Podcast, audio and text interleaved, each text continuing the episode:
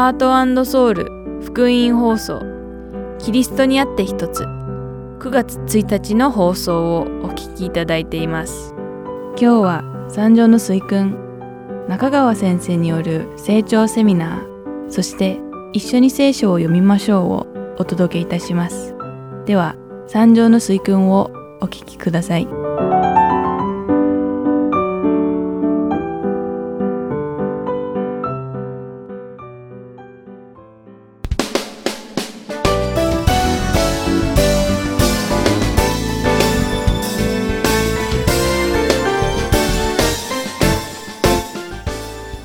さんこんにちは。三条の水訓の時間です。お相手は横山幸子です。今回も一緒に皆さんと御言葉を学んでいきましょう。どうぞよろしくお願いいたします。これまで過去8週にわたって一緒に三条の水訓を学んできました。皆さんはイエス様がどんな人が祝福されているとおっしゃったか覚えていますか？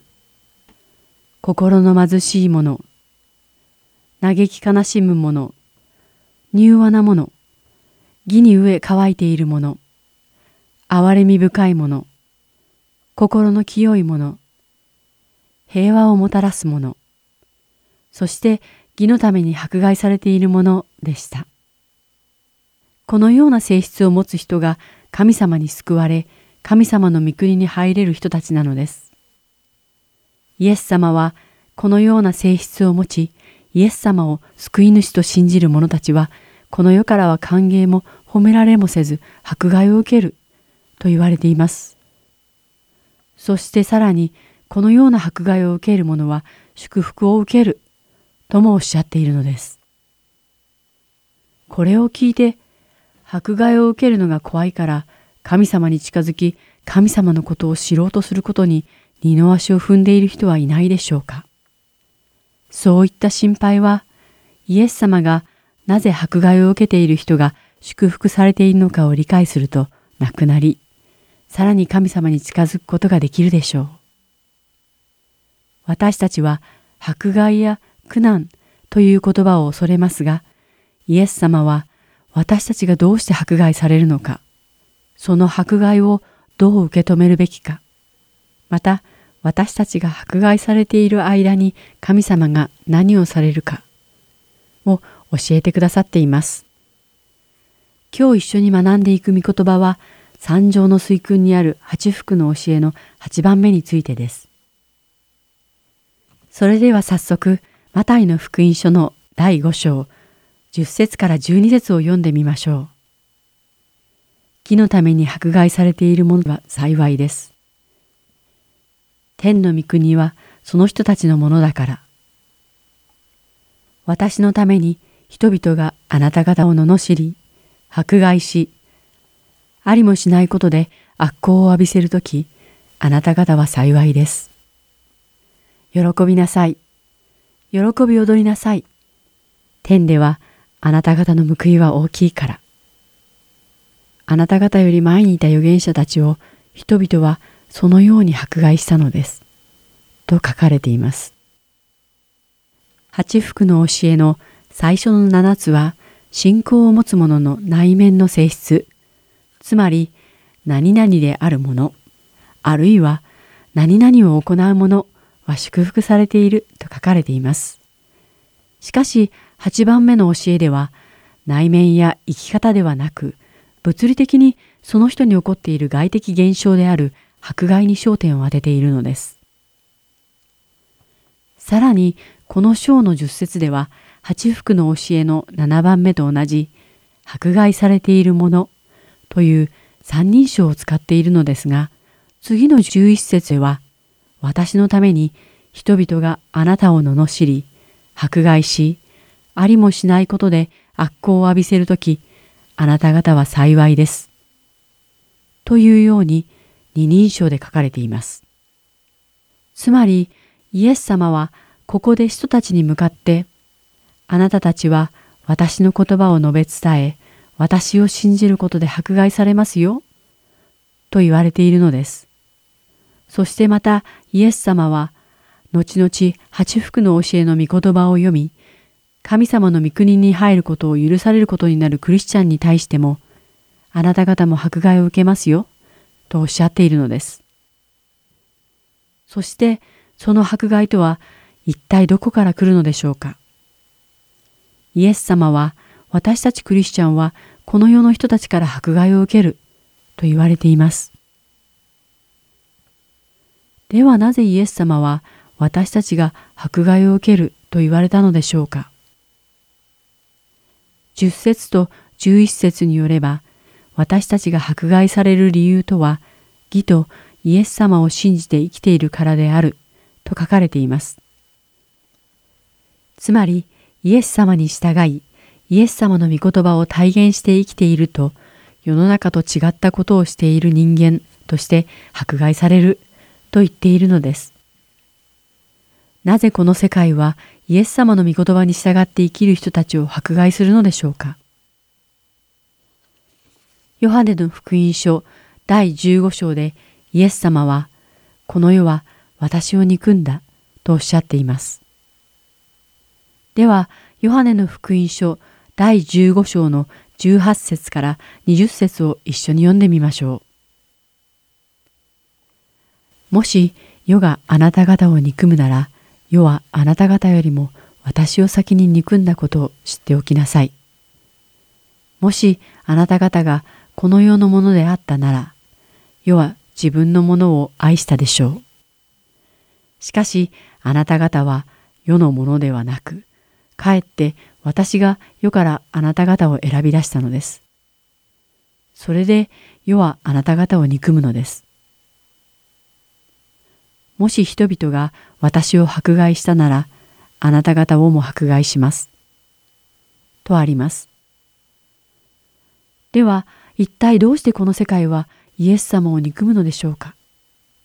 それはイエス様の神聖な存在自体とイエス様の神聖さに満ちた教えがこの世の罪を悪を浮き彫りにして指摘するからに他なりません。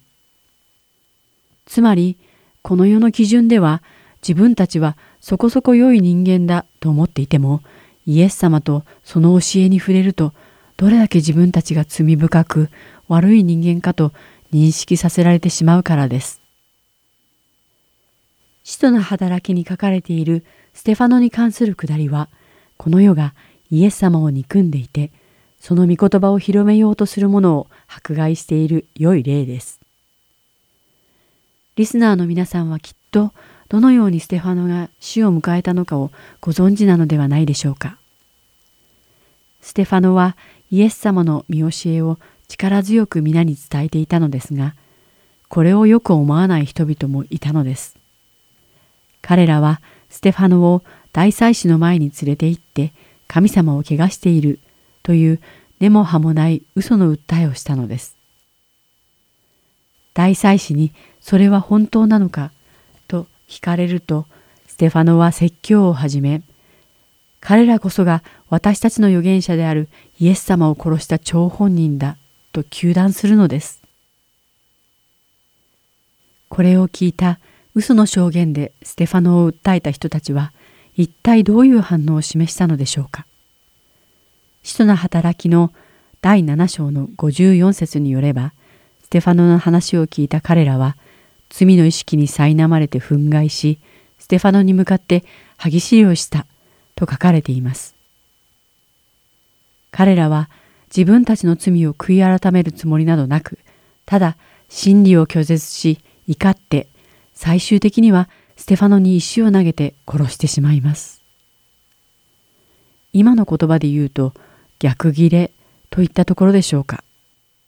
そしてこれこそがこの世の人々がイエス様の真理を聞いていた時の典型的な反応なのです。この世はその罪と悪をつまびらかにしてしまうイエス様の存在が大嫌いでした。だからこそイエス様を神様に対する冒涜をしたという虚偽の証言で告訴し、最後にはイエス様を十字架にかけて殺してしまいました。それゆえにこの世にではなくイエス様に従い生きていたステファノはこの世から嫌われ迫害されたのです。私たちがこの世から迫害されているということは、私たちがイエス様の教えに従った生活を送っていることの証です。そして私たちが神様の御国に属しているイエス様の弟子であることを示しているのです。ピリビ人への手紙には、この世から迫害を受けることはイエス様を通して私たちが救われている証拠であると書かれています。そして私たちを迫害する人々に打ち勝った証でもあるのです。ですからイエス・キリストに生きる者たちはこの世からは迫害されますが神様からの祝福を受けているのです。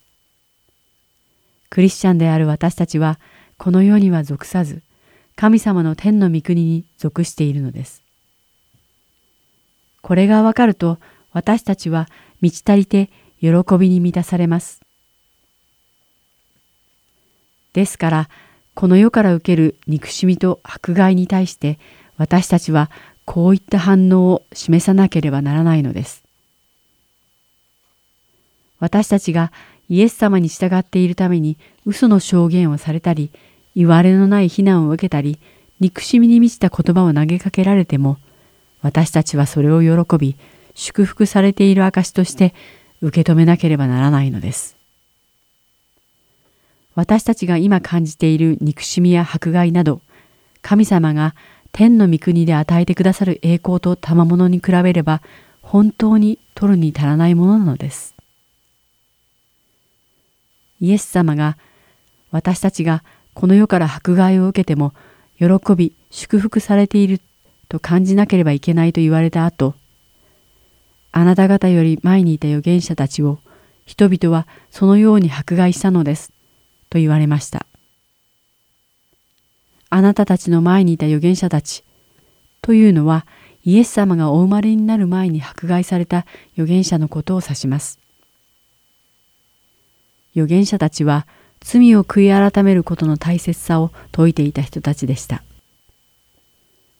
そして神様の神聖さと御言葉の意味を伝えていたのですが、やはりこの世界の人々に迫害を受けていたのでした。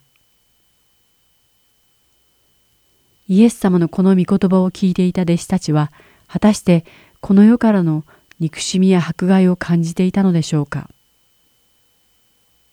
イエス様がよみがえられて天に上がられた後、弟子たちは使徒となり、イエス様が言われたように迫害に遭いました。精霊の力で奇跡を行いながらイエス様の御言葉を広めていた人たちは、牢に入れられたり、鞭打たれたりしていました。しかしながらイエス様が言われたように、これらの人たちは喜びに満ち溢れて福音を説いて回っていました。使徒の働きの第5章の41節には、そこで使徒たちは皆のために恥ずかしめられるに値するものとされたことを喜びながら議会から出て行ったとあります。イエス様の参上の水訓を聞いていた弟子たちがこの世からの迫害を受けながらも祝福された状態を保ち喜びに満ち溢れて福音を伝道していたのです。そしてこれらの弟子たちは皆イエス様の御言葉と教えに約束された神様の王国に入るために肉体的に死んでこの世から去るまで従って生きたのです。三条の水訓を聞いたとき、弟子たちは本当にこの世からすべての迫害を受けることを信じていたのでしょうか。そしてそのすべての迫害を喜びに満ち溢れた状態で受け止められるなどと信じることができたのでしょうか。多分そうではないと思います。私たちは今、その時弟子たちが感じたのと同じように感じているのではないかと思います。しかし、精霊と共にイエス様の弟子として生きるのならば、イエス様は私たちを少しずつイエス様の求める弟子の形に変えていってくださるのです。このお話をしている今この時にも、イエス様を信じるがゆえに迫害され、殺されている人々がいます。私たちが住んでいるところでもイエス様を信仰する人たちが不公平な扱いや非難を受けています。マタイの福音書第24章でイエス様はこの世の終わりがどうなるかを語られています。そして私の名のためにすべての国々の人に憎まれ、この世から迫害を受けるとおっしゃっています。皆さんがもしこのようなこの世の迫害や憎しみに出会った時には、義のために迫害されているものが幸いです。天の御国はその人たちのものだから。という御言葉を思い出しましょう。いかがでしたでしょうか？これで三条の水訓の八福の教えの学びはおしまいです。次回からはイエス様の弟子としてこれまでに学んできた八福の教えを実践して生きる方法を学んでいきましょう。それではまた来週も三条の水訓でお会いしましょう。お相手は横山幸子でした。さようなら。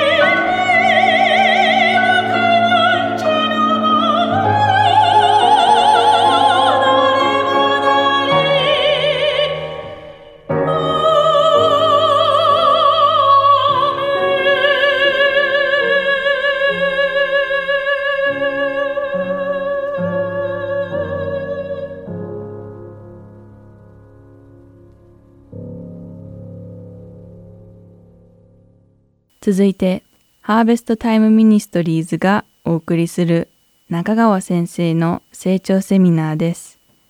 今日は、成長する命第5課、幼子として前半をお送りします。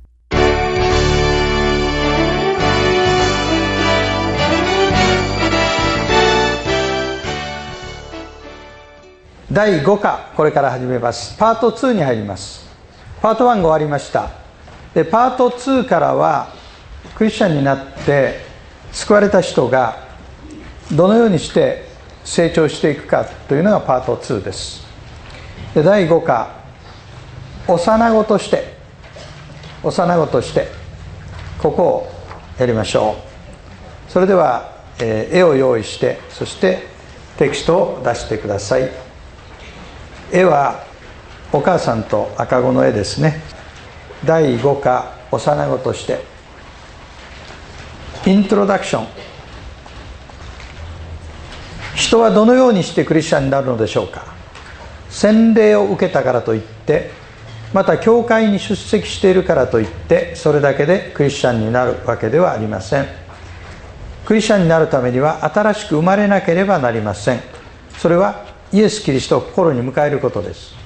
神の言葉聖書の約束の確かさによりたとえその人が申請したことを感じられなくても新しい命に一歩踏み出したのです。それは例えて言えば赤子が生まれたと感じなくても生まれているのと同じです。また信仰の決心をいつしたのかわからないが確かに信じている方がおられます。不安に思わなくても大丈夫です。誕生日がわからないからといって生まれていないわけではないのです。あのハーベスタイムで取り上げるゲストっていうのは非常にドラマチックな人が多いですよね。でそういうのを聞いてるとあのドラマチックでない信仰の持ち方っていうのが何かクリスチャンとしてはダメなのかっていう感じになってしまいますね。あのこの中で自分が決心した日をはっきりと覚えてる人います？この日のあの時に自分が決心した。ちょっと手を挙げてみて。はい。いつ決心したか分かんないけど信じてるという人手を挙げて。やっぱりそういう人多いね。いつ決心したか分かんないけど信じてる人って。大丈夫です。これはここに書いてあるように誕生日が分からないからといってあなた生まれてないわけじゃないわけですよ。ちゃんと生きてるでしょ、うん、だからいつ誕生日であるかということは分からなくても大丈夫です。あのよくですねハーベスタイムにゲスト紹介があります。で例えばうちの教会で40年間奉仕した宣教師が国に帰りますけれどもゲストに招いてくれませんか？でこれはねあのハーベスタイムのゲストになれるかどうかということとその人の信仰がいいかどうかということは別問題です。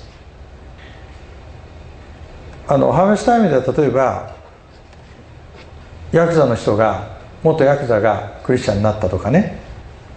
前科ご飯の人が改心してクリスチャンになったとかね。そういうのは非常にドラマチックでいいわけですよ。一般の人にもアピールしますね。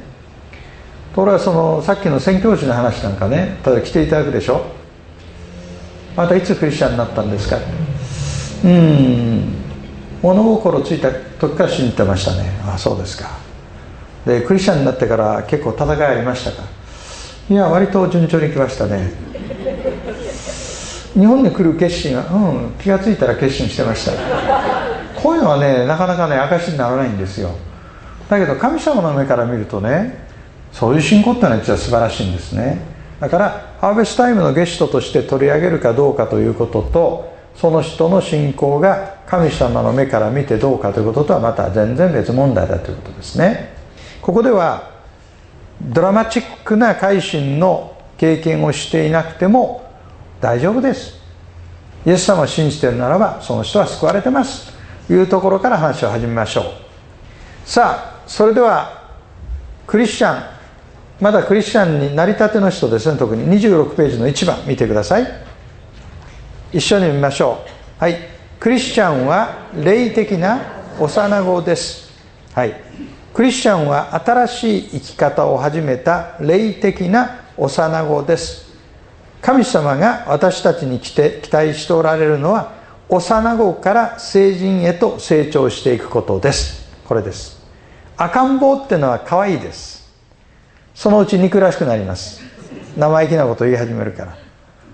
二十歳ぐらいになるとまあ落ち着いてくるかな。まあ 10, 10代が一番難しいよね。あの二十歳になっても赤ちゃんだっていうのはちょっと気持ち悪いね。この中でクリスチャンになって20年ぐらいの人いるでしょ。霊的にどうですか？まだベビーですか？それはね気持ち悪いんですよ。だ年数とともにやはりね霊的に成熟していかないとこれはおかしいですね。しかしね幼子から成人へと成長していく時にとても大事なことがある。それをいくつかここで言いますね。まず不完全な姿です。幼子はあそこにいますね。おむつが取れるまでにはまあ人によって違いますけど3年近くかかります。おむつをしているからといって異常なわけではありません。それが普通なのです。しかし私たちはクリスチャン生活についてかなり間違った考えをし救われたばかりの人に対して過大な期待を寄せていることはないでしょうか。また自分に関しても救われた後の姿が以前とあまり変わっていないことに心を痛め救いの確信さえも疑ってしまうことはないでしょうか。そのような誤解はクリスチャンが霊的な幼子であることを理解していないところからやってきます。あのあの赤ん坊ねあれおむつしてるんですよ。ちょっと膨らんでるでしょ？ね？大体ね教会見てるとどうですかね？この中で洗礼受けて1年以下の方います？ちょっと上げてみて。洗礼受けて。あいらっしゃるんだね。はい。あいるね。よくいらっしゃいました。あのそういう方はねアメリカの教会ではそういうことはないかもしれないんだけどクリスチャンになる前に初めて教会行くじゃない。日本の教会なんかだと大歓迎ですよ。新しい人が来たら「うわよくいらっしゃいました」っつってね。で続けてくるでしょ「うわ続けてきてる嬉しい」って。である日イエス様を信じるじゃない。うわイエス様を信じた嬉しい。みんな喜んでくる。ある日洗礼の決心するじゃない。うわ洗礼の決心した嬉しいって。いよいよ洗礼式の日。もう花束なんかもらったりしてね。自分がもう関心の的になるわけですよ。で次の週もそんな気持ちで行ってみるとなんかヒヤッとしてるわけです。あれ？先週までなると違うな嫌に。どうして皆さん態度が変わったんですか？って、まあ、聞かないけどね。あえて聞いたらこういう答え返ってきました。あなたね一丁上がりなの。洗礼受けたから一丁上がり。でこういうね非常に非現実的な考え方してるわけ。でイエス様を信じて洗礼受けたからあなた一人前よって。だって見てごらんよあのお母さんの姿。赤ん坊が生まれてそれからが大変なんじゃない。だその赤ん坊にねあなた何言ってんのよ。あなただって生まれて人間なんだから2本足で歩いたらどうよなんて言う。最初から。言わないじゃない。だからクリスチャンの成長というものをプロセスとして考えなきゃダメです。長いプロセスとして考えなきゃダメですね。生まれたてのクリスチャンは霊的な幼子霊的なベビーなんです。それからその次にあの赤ん坊が指くわえてるじゃない。わかる？あれ何かというと抜けきらない古い習慣ですよ。ね？私たちは古い習慣からなかなか抜け出すことができないんです。部屋の模様替えをした時についつい昔あったところに行ってしまうってことあるでしょ？僕もタンスの場所を変えたらねしばらくはねあ違ったってこうなるわけですね。あの僕昔帝人っていう会社に勤めたんですが2年間。それから転職してマクドナルドに行ったんですね。あの電話取る時ね最初「はい。手マクドナルドです」「手マクドナルドです」3か月ぐらいこれ続きました「はい帝人です」って「はい帝人です」ここに慣れちゃってるわけ。それから今度はマクドナルド4年間やっててそれ辞めて進学校行って帰ってきて教会の電話が鳴るでしょ。最初「マク」「教会です」「マク」「教会です」って。これ3ヶ月ぐらい続く。そういうふうにね古い習慣っていうのはなかなか抜けきらないんですね。だからイエス様を信じて新しく生まれ変わって心は変わってるはずなんだけれども古い習慣が抜けてそして神様が見るように神様が考えるように自分自身が変えられていくというためには時間が必要です。新しくクリスチャンになった人に対して非現実的な期待をしないということ。洗礼を受けたからといって一丁上がりなんて言わないこと。それ以降も赤ん坊だと思ってケアしてください。いろいろ問題を起こします。ね。だからそういう時はこの子はこの子って大人に向かって失礼だけどこの人はおしめをつけてるんだ。まだ指をしゃぶってるんだと思ってみたら可愛く見えてきますから。ね。2番目。その次ですねあの母親がいるでしょ。これは幼子を抱いている母親ですけども神様は幼子の成長を期待されます。神様は私たちが成長するためにさまざまな訓練をお与えになります。それは人間の親子関係の場合と同じです。ここにヘブル人の手紙の12章の5節から7節のことが書いてあります。我が子よ主の懲らしめを軽んじてはならない。主に責められて弱り果ててはならない。主はその愛する者を懲らしめ受け入れる全ての子に鞭を加えられるからである。訓練と思って耐え忍びなさい。神はあなた方を子として扱っておられるのです。父が懲らしめることをしない子がいるでしょうか。よくねあの例えに出るのがアメリカのね大和紙です。和紙ね。和紙っていうのはあの高いところに巣を作るそうですよ。ね。でヒナが飼えるでしょ？でヒナってのは最初巣の中にいますからね。巣の中こうやって見るでしょ？すごい深いわけ。おおってこうやってくるこう見るでしょ？おお巣の中はあったかいよだって羽毛でふかふかしてるしね。それはねだんだんだん時間が経つと羽が生えてくるわけ。ね。で飛べるような状態になるんだけど飛んだことがないしこうやって見てはねすくんでるわけですよ。とはね不思議なことが起こり始めるんです。あの母親がね親鳥が巣の中にある羽毛を全部取っていくんです。チクチクチクチクしてるわけ。皆さんもどう？教会に行って最初はねさっきの話であったかい雰囲気でしょ？そのうちにねチクチクチクチクしてくるんです。そしてもうなんかここに居づらいなという感じになってきた時に親鳥がその子を捕まえてねまあくちばしかなんかで持ち上げてそして飛び立って巣から子供はこうなってました。なんだこれと思って。でパッと離すそうですよ。落ちるじゃない。ふーうわーって言った時に母親が飛んできてヒューッと飛んできてパッと羽の上に乗せてまた戻すわけですね。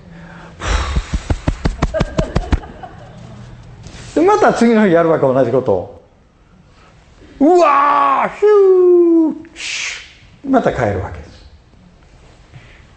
そのうちにだんだんだんだん生えてきてるでしょ？覚えるわけねこれこれこれこれこれである日ついにね来るわけパッと落とすじゃない「ヒュー」っていう時に「こだこだこだ」って言ったらやってみるわけそうするとなんとなんとなんと飛べるわけじゃない。そして今まで見えなかったた山の向こうの景色まで見えてくるようになるんです。これがねクリスチャンが成長して神様の目で世界を見始めた時に今までできなかったことができるようになり見えなかったものが見えるようになる。それがその羽っていうのがね翼っていうのが信仰です。信仰です。だからある日私たちは成長に向かってスタートするという実感を持つポイントがやってきます。まあ私はこの話をするといつもうちの家のね3番目の子ですけど美智子っていうことです。今大きいよ。大きくなってハーベスタイムの有力なスタッフの一人ですよ。あのコンピューターのね IT の方の担当でよくやってくれてます。彼女が小さい頃あそこにあるあの哺乳瓶ね。哺乳瓶をいつも持ってもうこうやって歩き回りながらねところがねある日突如ねその哺乳瓶をねゴミ箱の中にバッ勢いよく捨てた日があったんです。バッ。そしてこう言ったんです。みっちゃんも赤ちゃんじゃないから。これがね僕は非常に印象に残ってるんです。私たちも私たちクリスチャンもどっかの段階でね昔の習慣幼子のように考えていたところから抜け出して私はもう霊的な赤ちゃんじゃないということを宣言する瞬間が必ずやってくる。ここでこの母親の姿を見てください。母親が幼子を膝の上に置いて抱いてるでしょ？まあ優しそうなお母さんだねあれ。これは子供を抱きながら後ろにこの子が成長した時のイメージを描いてるわけじゃない。でこれはね2つのことを表してるわけです。一つは神様が現実の幼子の姿を受け止めてくださってるのと同時にこの子が成長したならばこうなるという姿を見ていてくださるんです。だから神様が私たちをご覧になる時に現実の姿を受け止めると同時に将来必ずこうなるという姿を見ていてくださる。イエス様がペテロを召された時の言葉ですね。彼はシモンをイエスのもとに連れてきた。イエスはシモンに目を留めて言われた。あなたはヨハネの子シモンです。あなたをケパ。訳すとペテロ。呼ぶことにします。シモンっていうのはお父さんからもらった名前ですね。人間の名前。だからシモンがペテロがもともとの性質が出てくる時はイエス様は彼にシモン。シモンとおっしゃるんです。ペテロってのは岩でしょ。動かない岩のような信仰。持つ人になる。これが現実の姿を知りながらしかし将来の完成した姿を見てケパペテロと呼んでくださった。これが神様が私たちを見ておられる目ですね。まあさっき美智子の話をしましたから今度は息子のヒロシの話をしましょう。あの親は子供を育てている中でねいろんなことを学びますね。これはねヒロシがね4年生ぐらいの時だったと思うね。東京の町田市っていうところに住んでいた時に小学校の遠足かなんかでね近くに農家がいっぱいあってそしてあの柿の木がいっぱいあるんです。で柿取りに行った。で帰ってきたの土曜日だったと思う。僕はあの自分のね部屋でメッセージの準備をしていたら「ただいま」という声がしたんです。であ帰ってきたなと思ったんです。柿を持って帰ってきたかなと思ったそしたらね母親の声が聞こえたんですね。あのなんていうの？こういうのなんて絹を引き裂くような声って。いや何がそんなもの怖いそんなものを捨ててらっしゃいとか言うんですね。びっくりした僕ね。何だろうと思って出てみたそしたらヒロシがね片一方の手にビニールバッグを持ってそこに柿をたくさん入れてる玄関に立ってるわけ。右手はこうやって差し出してるの。で彼はその当時、まあ、男の子みんなそうなんだけど小学校の頃ってのはカブトムシとかああいうの大好きなんです。皆さんはカブトムシの幼虫って見たことある？何色してる？白でしょ？どんな形してる？かわい？いかわいくない？でそれをねこの手の上に乗せてね相当大きな兜の幼虫なんです。それを見つけたわけよ。それでこうやって出してるわけ。母親はそれを見て叫んでるわけよ。でヒロシはね不思議そうな顔してるわけ。こんないいものを可愛いものをなんでそう言ってるんだろうか。でそれはね母親の目とヒロシの目と違うわけね。ヒロシはこれを買えば来年の夏には黒々としたカブトムシになると見てるわけ。母親は現実のグロテスクな姿を見てるわけ。だから神様が私たちを見るのは今はたとえグロテスクなカブトの幼虫のようであっても必ず完成した姿になるというのを見てらっしゃるわけ。だから希望がある。これがクリスチャンが神様の前で成長していく可能性があるというポイントです。その次に右の方に哺乳瓶が置いてあるでしょ？哺乳瓶何個ありますか？3つあるよね。テキストの27ページの3幼子は御言葉の父で成長します。肉体が外から摂取した食物によって出来上がっているように私たちの内なる人霊性も御言葉の父によって出来上がってきます。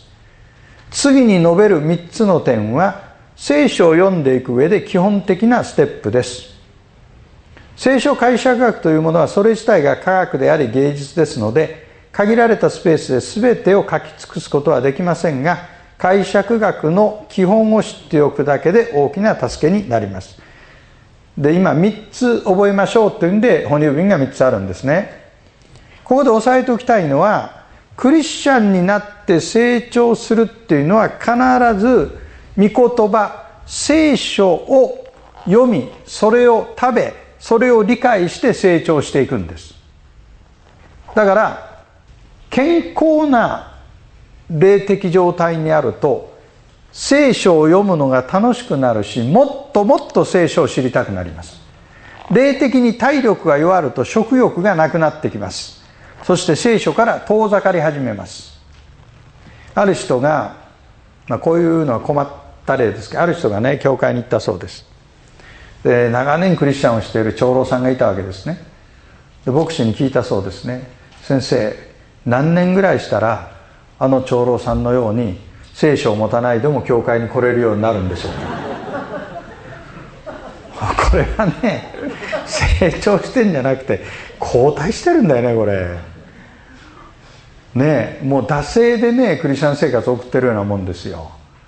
だから必ずね講談から健康な食事を信徒に振る舞っている教会は信徒の方が霊的に養われていますからますます食欲が出てきてもっともっと聖書を学びたいというふうになります。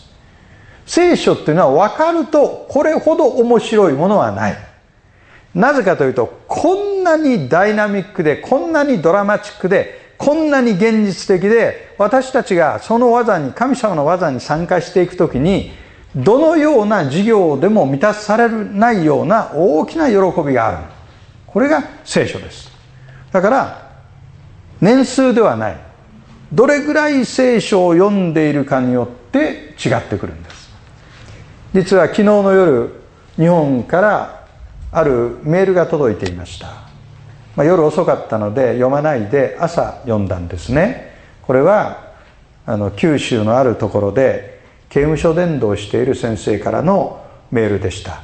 今ハーベスタイムのあのクレイハーベスタイムが発行しているクレイというディボーションガイドをね毎月ね200冊以上刑務所の中に届けてます。でその先生からの感謝のメールはですね刑務所の中であのイエス様を信じた一人の人の感謝の手紙なんです。ね。無期懲役で刑務所に入ってる。無期懲役です、殺人を犯した人ですね。希望が全然なかった。だけどその先生が来ることによってね光が灯った。イエス・キリストを信じた。やっぱり刑務所の中ではねあんまり自分の心を開いて本音を言うことはないんだって。他の人ともあんまり話しないんだって。ただ自分がイエス様を信じてから本当に変わってきた。そしてクレイを毎日使ってるんですね。一度も教会の礼拝に出たことのない人です。ところがクレイが来てから聖書を読み祈りまた霊想というところ霊はねいい話がたくさんある。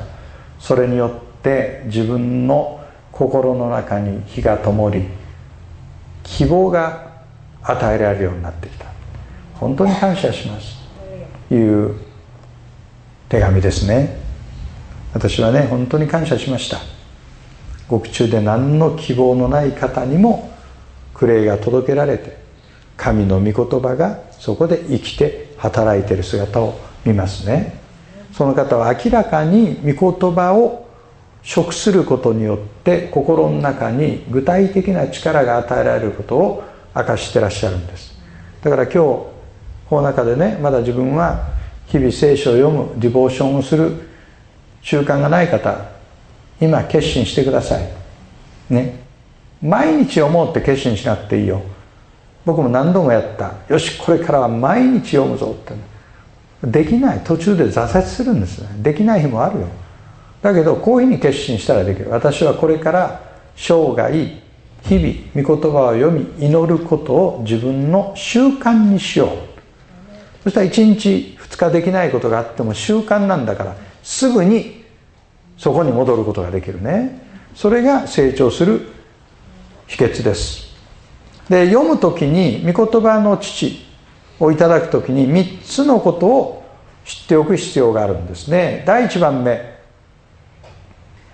第1番目のボトルですね。聖書に何が書かれてあるか発見する、まあ、英語で書いてますね。What does it say? です。ここで一番大切なことは普通の本を読むように読むことです。何か特別な文章でも読むような恐れを感じる必要はありません。つまり新聞でも普通の本でも読んでそこから意味を汲み取りますけれども聖書に向かう時も普通の文章を読むように読んだら良いんです。2つ目それがどういう意味か解釈する。What does it mean? What does it mean? 次にしなければならないことは解釈です。現代人と聖書には3つの意味での隔たりがあります。一つは時間的隔たりです。2つ目は地理的隔たりです。3つ目は文化的隔たりです。この3つの隔たりがあるのでなかなか解釈が難しいんです。だから今私が一生懸命やろうとしていることは聖書はヘブル的なユダヤ的な視点で読まなければいけないと盛んに教えています。それはなぜかというと地理的時間的文化的隔たりを乗り越えるためには当時の人々が何をどう理解したのかを理解しなければならない。この隔たりを超えなければ本当の意味を解釈することができません。正しい解釈のためには次の2点を念頭に置いておくことが大切です。著者はここで何を意図しているかそれを聞いた当時の人々はどう理解したか。これです。正しい解釈を助けるために仲介書参考書牧師の説教などから学ぶ習慣を身につけましょう。言葉は意味は一つです。で著者が意図していることも一つです。だから著者の意図していることを組み上げた時に正しい解釈ができたということになります。とはね隔たりがあるために3つの隔たりがあるためにそれがなかなか難しいんですよね。ここでちょっと実験してみましょう。あるいは皆さんに聞いてみましょう、えー、皆さんはきつねって知ってます？きつねうどん。知ってる？きつねきつねうどん知ってる？たぬきも知ってる？じゃあ聞きますがキツネとタヌキはどう違いますか？キツネとタキツネって何が入ってんの？揚げが入ってる。タヌキは？ん天かす？あれね蕎麦屋さん行って天かすって怒るよ。これカスじゃないって。揚げ玉って言ってわざと作るんだはい。タヌキは揚げ玉が入ってるんですか？それ以外だという人誰かいる？何ですかタヌキって？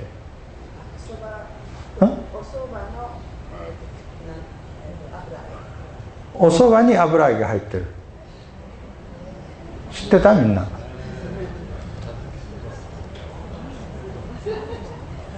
でね日本人でもねこれぐらい複雑な言葉っていうのはそれはどこの地方出身かによりますよ。大阪ではねいい？大阪では天かすなんてのはサービスで出てくるの。大阪ではねたぬきっていうとそばに揚げが入ってるとたぬきなの。だからきつねうどんとたぬきそばなんです。たぬきうどんっていうのはないんです。言葉の矛盾なんですこれ。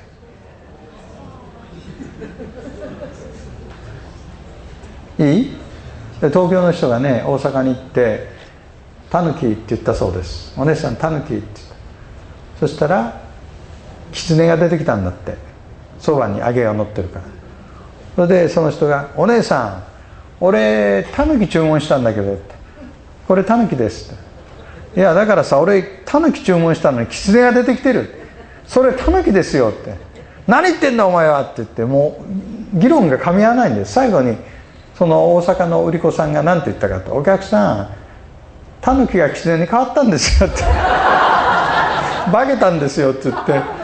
もうおかしな客だなと思いながら言ったそうですね。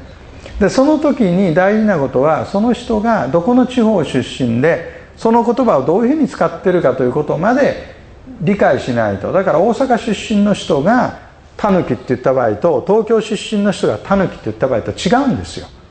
でも2つ意味があるわけじゃなくて著者はその言葉を語ってる人は一つのことしか言ってないわけですよ。だからその背景を理解して解釈しなければなりません。特にねこれで大事なことはね例えばあの人は水と御霊によって生まれなければっていうことはイエス様とニコデモの会話にあるんですよね。水から生まれるっていう言葉です。これは違法人のクリスチャンたちがさまざまに解釈しますね。ある人はそれは洗礼だとかね。あるいは精霊によるバプテスマだとか。あるいは聖書の言葉のことを言うんだ。水によって生まれる。これはね当時のユダヤ教のラビたちはどうその言葉を使っていたかというとそれは赤ん坊が生まれる時に何と共に生まれる？用水ですよ。だから水によって生まれるっていうのは赤ん坊が肉体的に誕生することを言ってる。だから水と御霊によって生まれるっていうのはどういうことかというと肉体的に誕生しそして精霊によって神聖体験をして神の国に入るんだという議論なんです。でそういうね当時のユダヤ的背景や言葉の使い方がわからないと聖書っていうのはものすごく誤解しやすいあの言葉ですね。それは地理的時間的文化的な隔たりがあるから。だから意味を解釈していく。それがどういう意味なのかということ。3つ目に理解したことを自分の状況に適用する。聖書研究の目的はまだ知らない真理を発見しそれを体験しそれに基づいて行動を開始することです。適用しなければなりません。だから牧師がするメッセージというのは御言葉の解釈だけではメッセージになってないんです。そこに何が書かれてあるかを解説しその意味を解釈しそして最後に適用までいかなければなりません。それを牧師は毎週やってるんです。そのテキストから導き出される普遍的原則を人々に示しそれを適用していくということをやってるわけです。ハーベスタイムでもその日のゲストが話をされたことから普遍的な要因を導き出して最後に私がメッセージしているのは適用のメッセージをしてるわけです。そういうふうに神様が私に今何を語ろうとしてらっしゃるかということを考えながら読む必要があります。さあ前半がここまでですからそれでは絵の概念を復習しましょう。25ページを開いてください。そして絵を横に置いて一つ一つ押さえていきましょうね。はい。幼子を押さえてください。クリスチャンは霊的な幼子です。その次おむつをしている幼子。これは不完全な姿。おしゃぶりをしている幼子。抜けきらない古い習慣。母親ですね。神様は幼子の成長を期待されます。1幼子を抱く母親。神様は現実の姿を受け止めてくださいます。2成人した幼子の姿。神様は可能性に目を留めてくださいます。哺乳瓶。幼子は御言葉の父で成長します。第一の瓶。聖書に何が書かれてあるか発見す。る第二の瓶。それがどういう意味か解釈する。第三の瓶。自分の状況に適応する。これを日々行っていくんですね。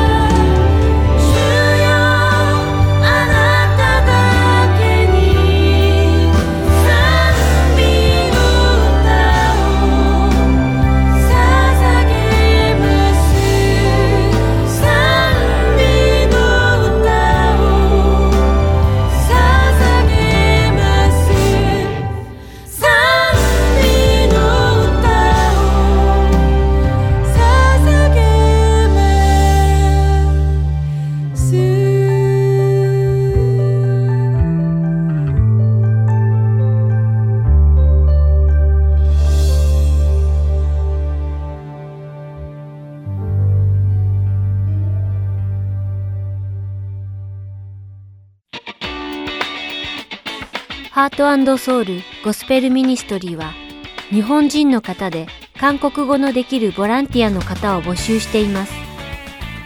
私たちの活動にご協力していただける方はぜひハートソウルまでご連絡ください。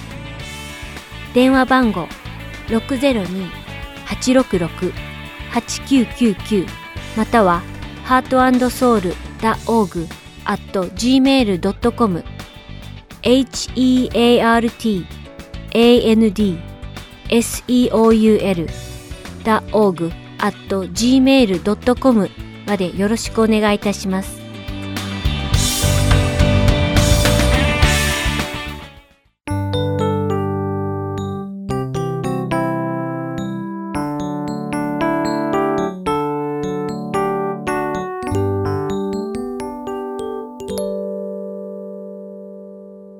次は一緒に聖書を読みましょうをお聞きください。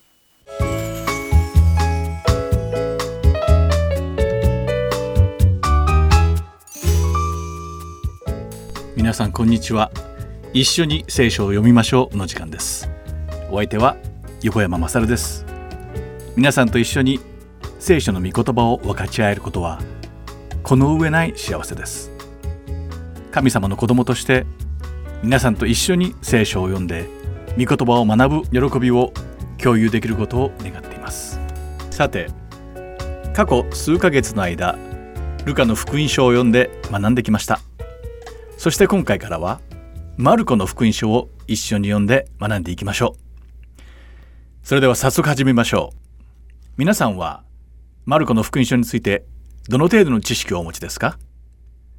マルコの福音書は新約聖書の第2番目の書でありイエス様の生涯が書かれた私福音書の一つでもあります。このマルコの福音書は使徒の働きでバルナバの伝道についていったマルコと呼ばれるヨハネによって書かれました。マルコはイエス様の弟子ではありませんでしたがバルナバの親戚にあたりこの福音書をユダヤ人以外特にキリストを信じていたローマ人を対象に書かれたと言われています。マルコの福音書は16章から成り立っており、私福音書中では一番短いものとなっています。他の3つの福音書よりは確かに短いかもしれませんが、この書にはイエス様の行われた数々の奇跡に関する話がたくさん載っており、人々に対するイエス様の大きな憐れみの心を最もよく知ることができます。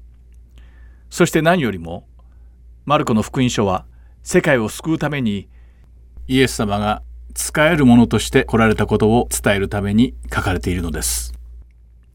イエス様はご自分に人々を使いさせる全ての権利を持っておられました。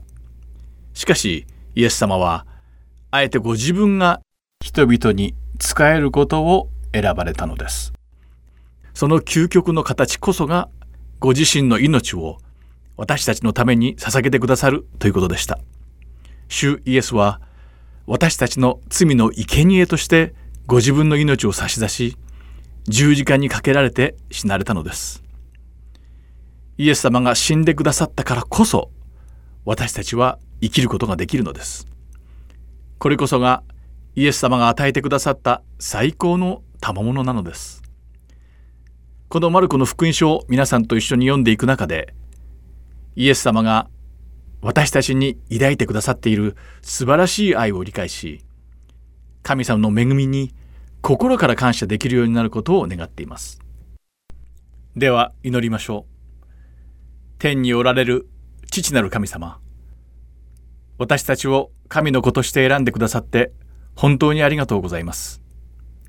今日、この章を読むことで、あなたの御言葉が私たちの心に触れ、あなたの子供として御言葉に従うことができるようにしてください。主イエス・キリストの皆において祈ります。アーメン。ではまた来週一緒に聖書を読みましょうでお会いしましょう。お相手は横山勝でした。さようなら。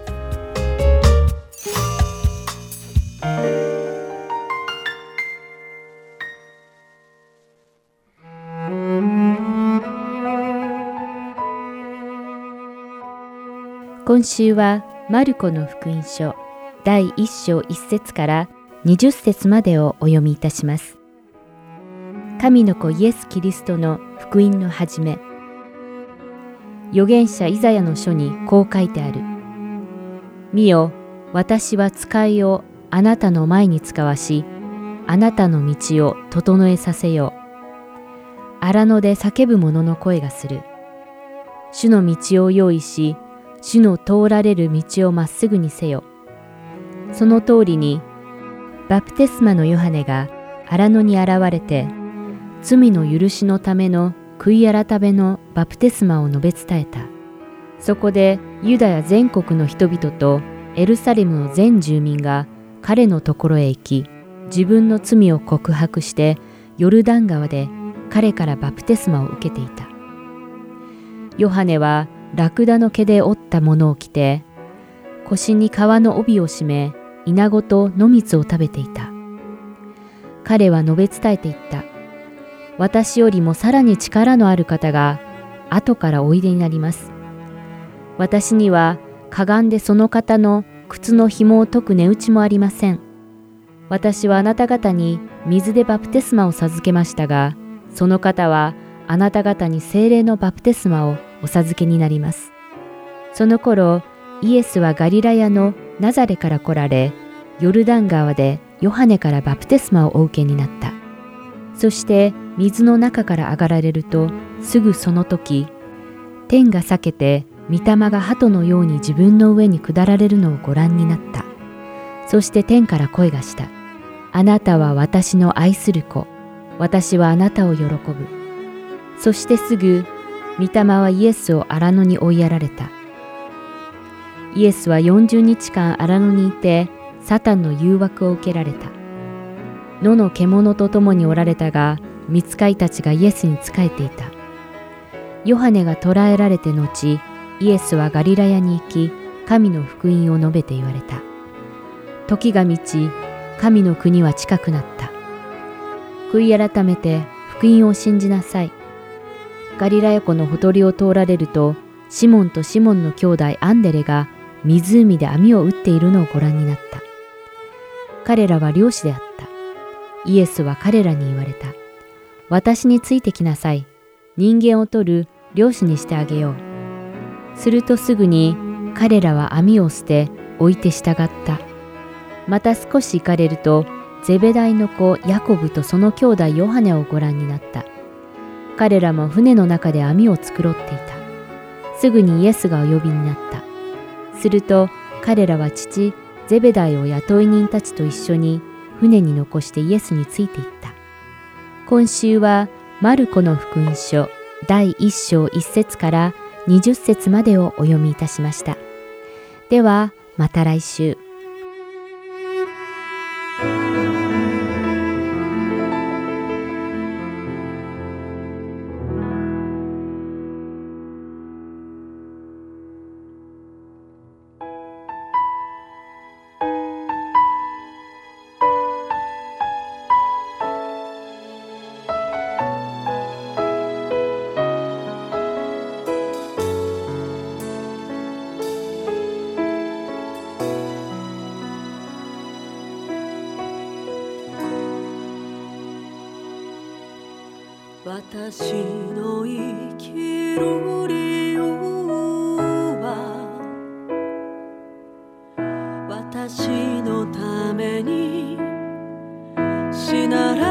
主イエ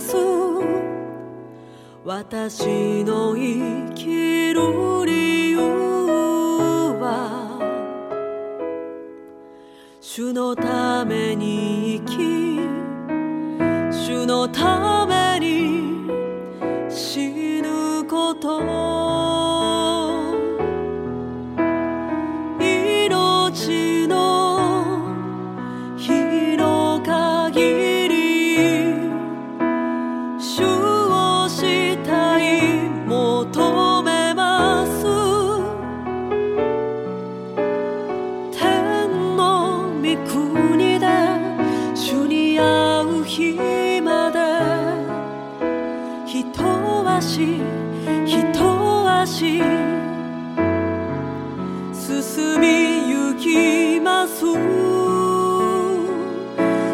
私の弱さ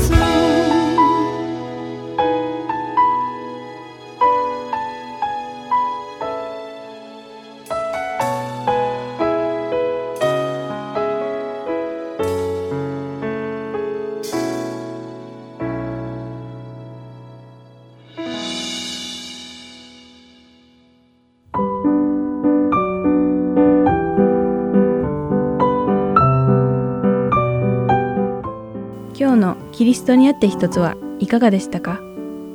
最後までお付き合いくださりありがとうございました。また来週お会いしましょう。